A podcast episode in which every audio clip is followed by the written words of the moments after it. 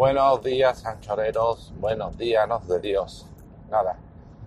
Martes. Hoy es martes. ¿Qué día es? ¿12? No. 11. 11 de diciembre. Vale.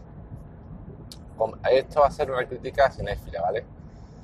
Y por una vez, pues no voy a poner a parir a nadie, ni voy a despotricar, a voy a cantar alabanzas.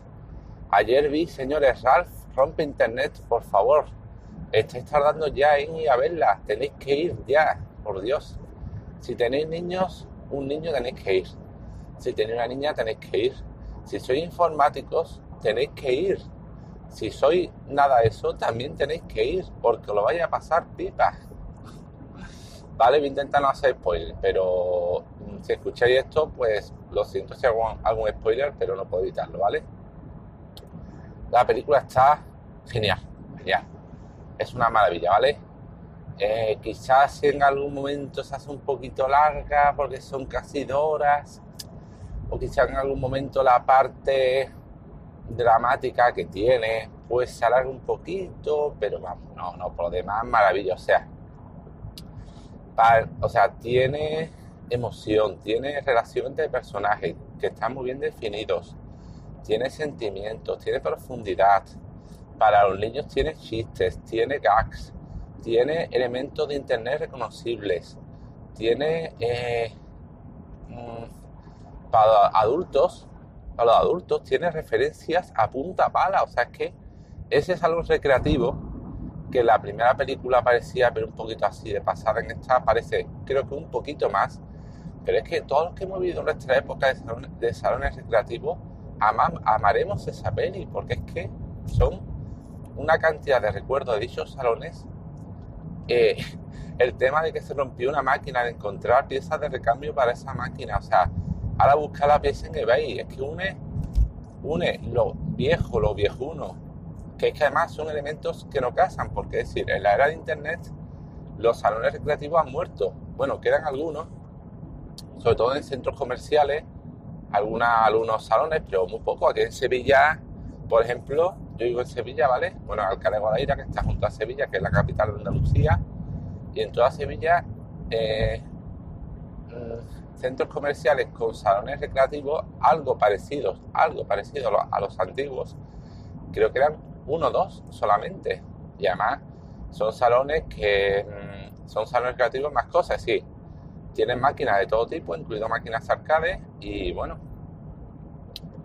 pero claro, en esta época, pues los salones creativos, tal cual, tal como aparecen en la película, ¿vale?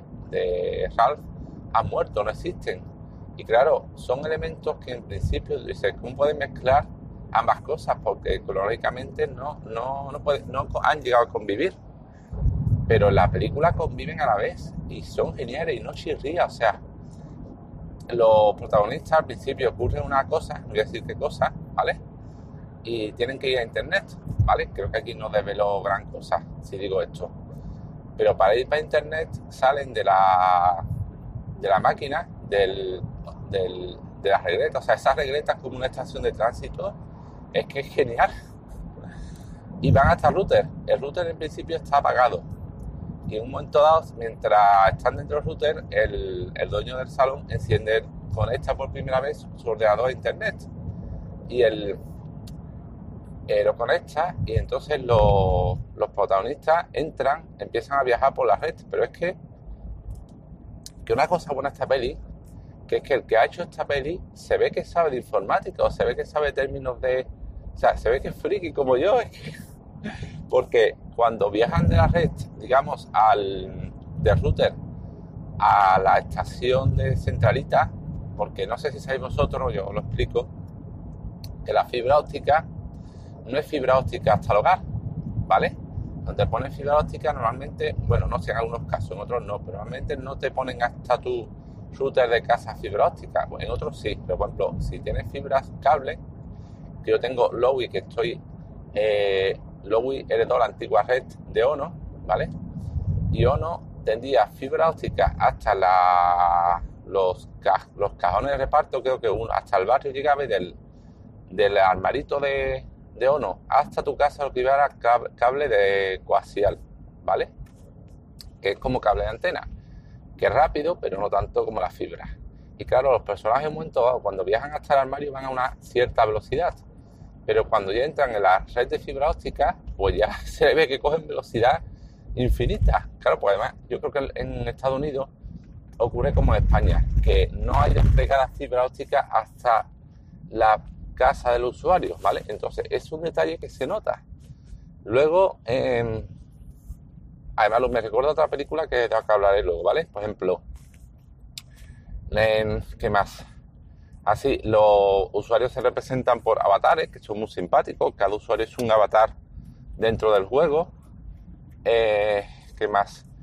Luego, dentro del juego hay pop-ups, o sea, los pop-ups, esa ventanita que te aparece mientras navegas, ¿vale? En el juego aparecen como un, un personajito con, su ventanita que va persiguiendo al usuario diciendo, haz clic aquí, haz clic aquí, haz clic aquí. O sea, que eso es genial, como está hecho los pop-ups. Luego, en un momento dado, hay un personaje que es un pop-up que se llama además no sé qué, spam, o sea, que el nombre es. Y, y un momento dado, intenta que un usuario haga clic y el usuario aparece un tipo cacha guardia así dice, no, tú fuera de aquí, le da un empujón lo tira y dice el, el pop, malditos bloqueadores de publicidad. O sea, que como si fuera una extensión de esta bloqueadora de publicidad. Que genial, genial. Mm, ¿Qué más cositas, detalles? Ves que estoy pensando que, reflejen eso que digo. Eh, por ejemplo, la, la prota va a, a la web de Disney haciendo publicidad en su sitio. Y mm, eh, eh, va con su cartelito y en un momento dado cuando la ven los, guardias del sitio Disney que son Stormtroopers eh, dicen oh publicidad no, no autorizada detectada. Por favor persigámosla o sea como si fuera un software del sitio web de Disney dedicado a, eliminar publicidad no autorizada y los representan como Stormtroopers o sea es que mm, en un momento dicen, vamos a la zona antivirus. Bueno, pero la zona antivirus no tiene. ¿Qué más? Estoy pensando, o sea, el, el sitio que dice la zona de spam necesitan dinero. Y le dicen, eh, ¿cómo conseguimos dinero? Pues tienes que buscar objetos únicos. Y por cada objeto que encuentras, consigue dinero. Pero ellos dicen, no, necesitamos más, más dinero. Bueno, pues este objeto es un objeto especial dentro del juego. O sea, es como los juegos estos online como los objetos especiales que consigues a base de jugar y luego revende. O sea, se ve el mercadeo de objetos de los mundos online, de World, Warcraft y todo esto. O sea, es que es genial. Vamos, en un momento dado, mm, alguien quiere un antivirus, pues van a un sitio oscuro, destartalado, que es como un barrio chungo, ¿vale? Y le dice el, el spam, no, cuidado que estamos entrando en zona peligrosa, esto es la red oculta. Y digo, otra, esto es Tor. Esto es la, para que lo sabéis, no sepáis de internet, está la internet normal, ¿vale?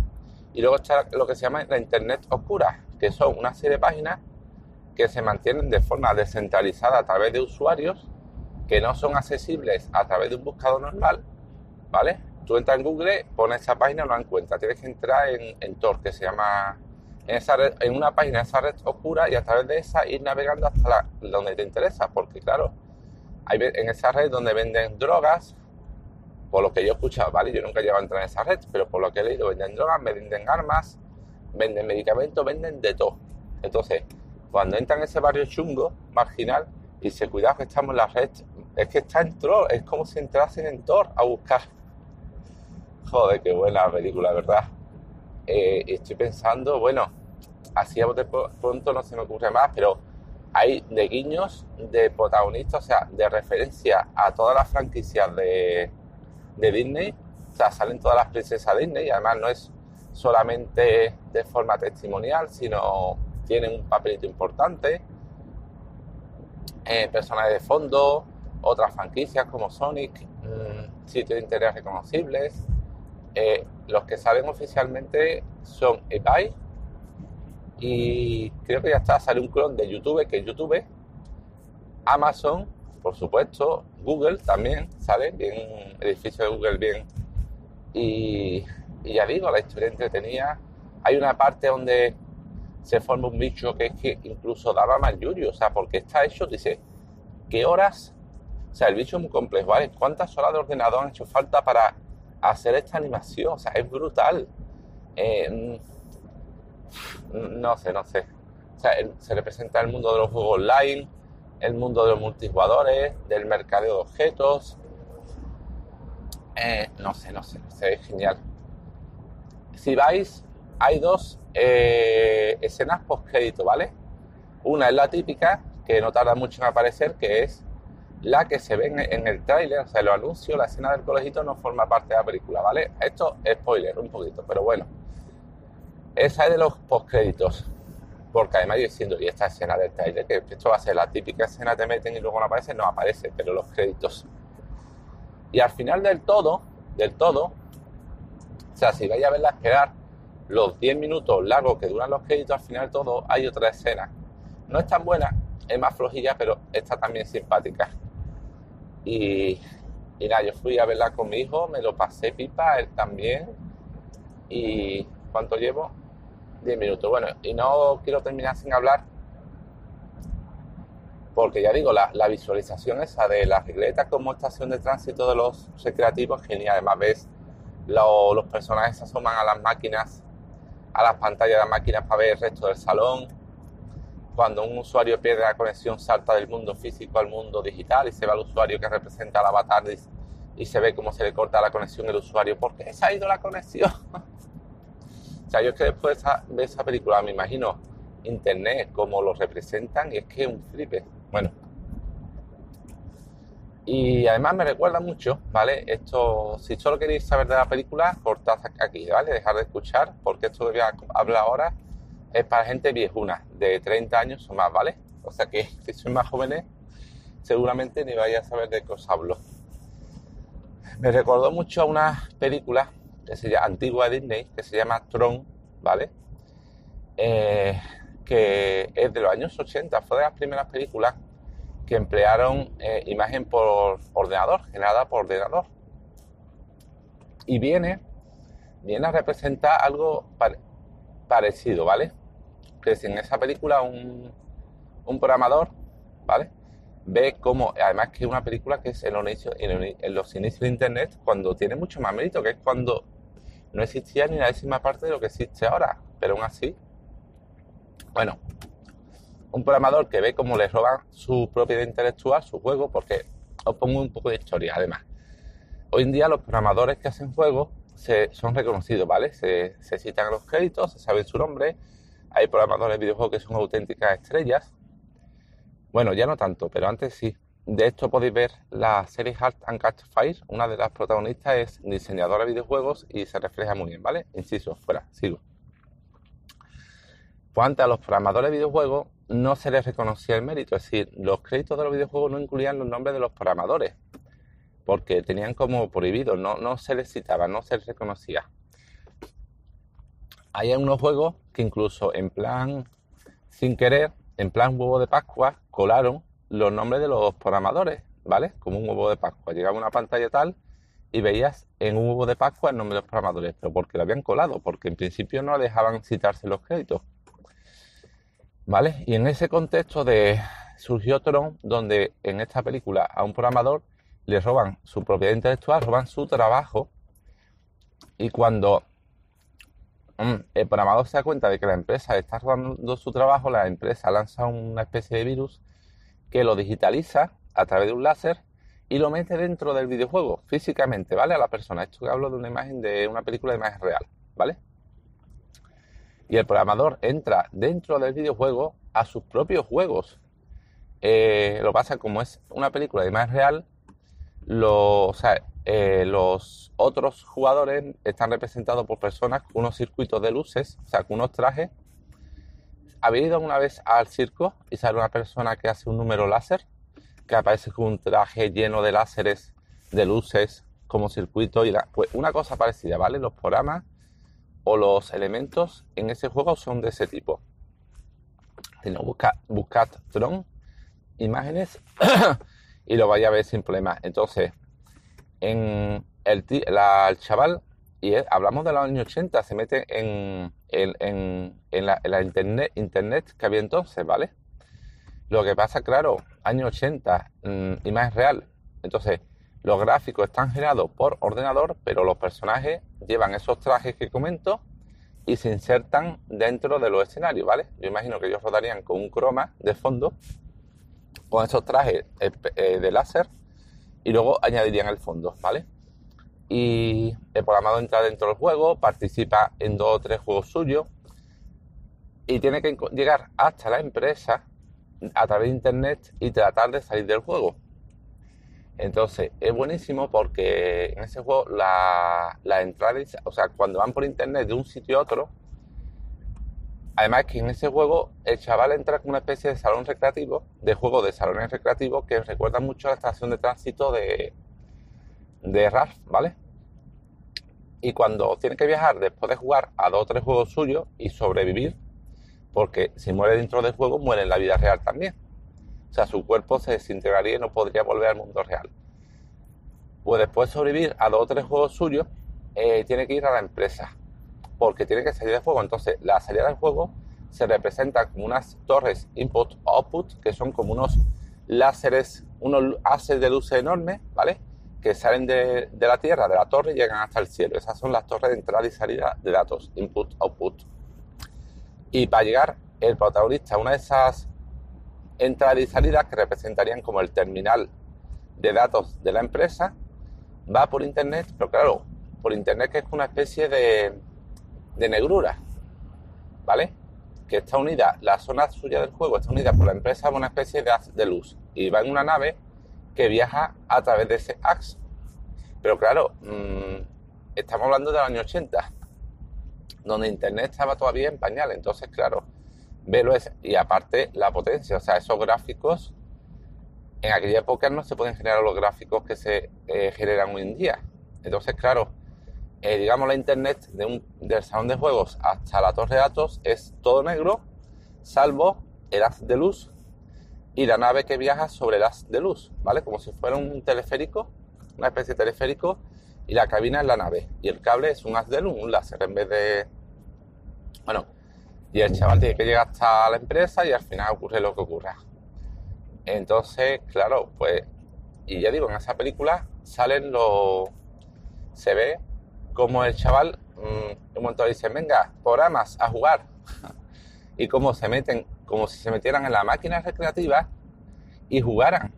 Y el que muere en la. Solo que ahí, como esa película es ciencia ficción, pero es un poco más adulta, que la otra no es tan infantil por ejemplo, eh, en esa de Romperraf, los programas que pierden la partida mueren, ¿vale? No es como en la de Romperraf que no muere ningún personaje de videojuego.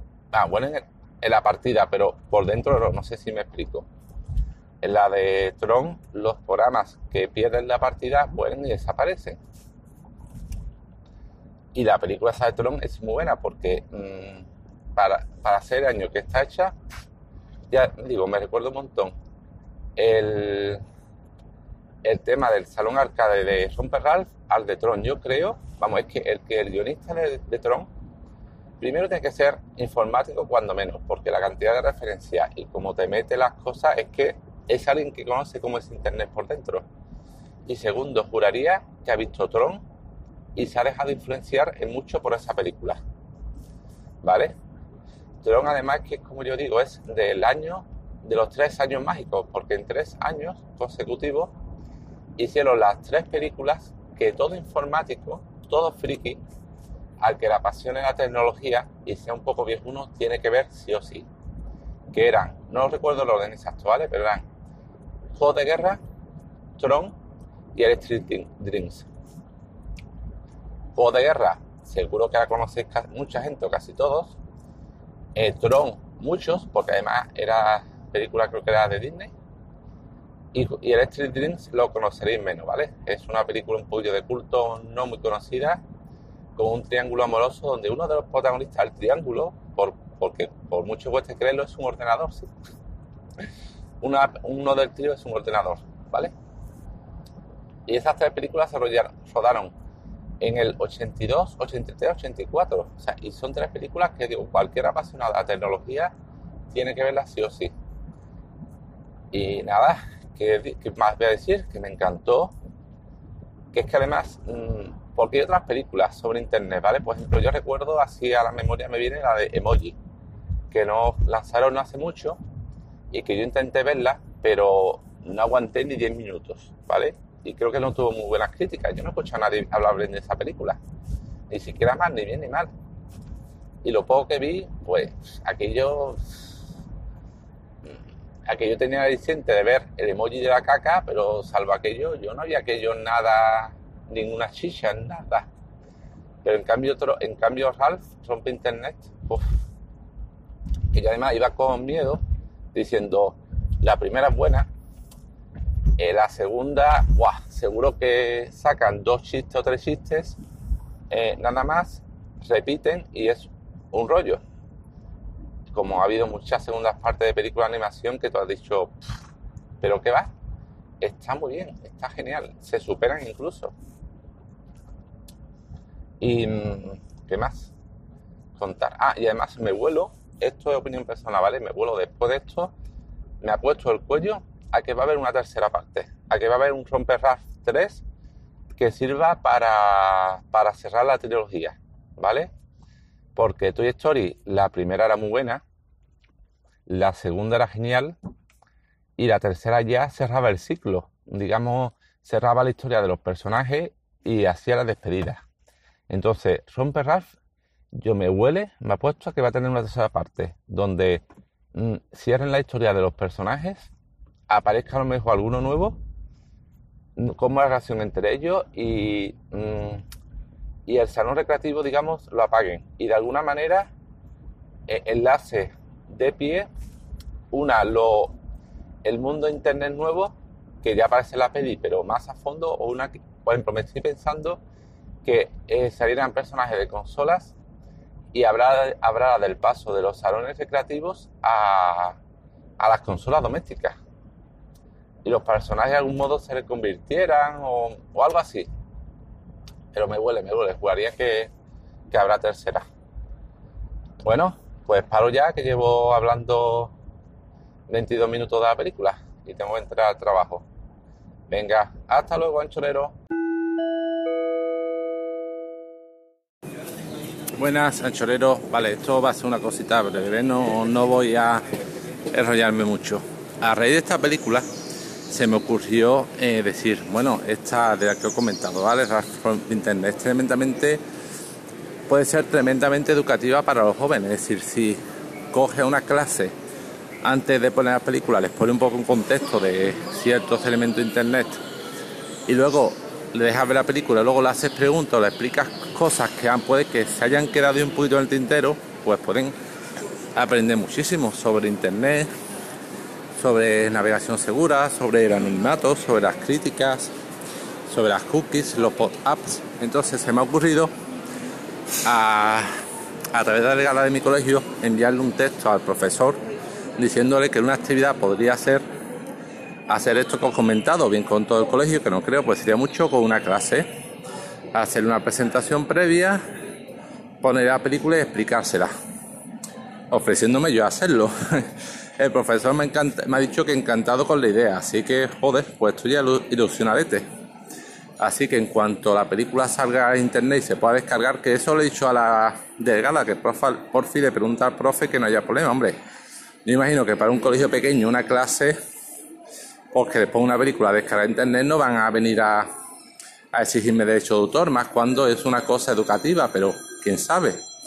Entonces me confirme que no va a haber ningún problema. En cuanto a la película esté disponible, pues la bajo y hago las actividades en el colegio de encantado, aunque para ello tenga que perder una mañana, porque qué mejor cosa en el mundo, de verdad, es que el que no lo haga nunca, ¿qué puede haber mejor en el mundo que hablar a un grupo de chavales de algo que te gusta, que se diviertan y que aprendan a la vez? Que es todo en uno, de verdad, encantado, estoy súper ilusionado con la idea. Bueno, pues ya está, era solo añadir este poquito de idea que tenía como extra a la crítica. Y nada, nos vemos, anchoreros.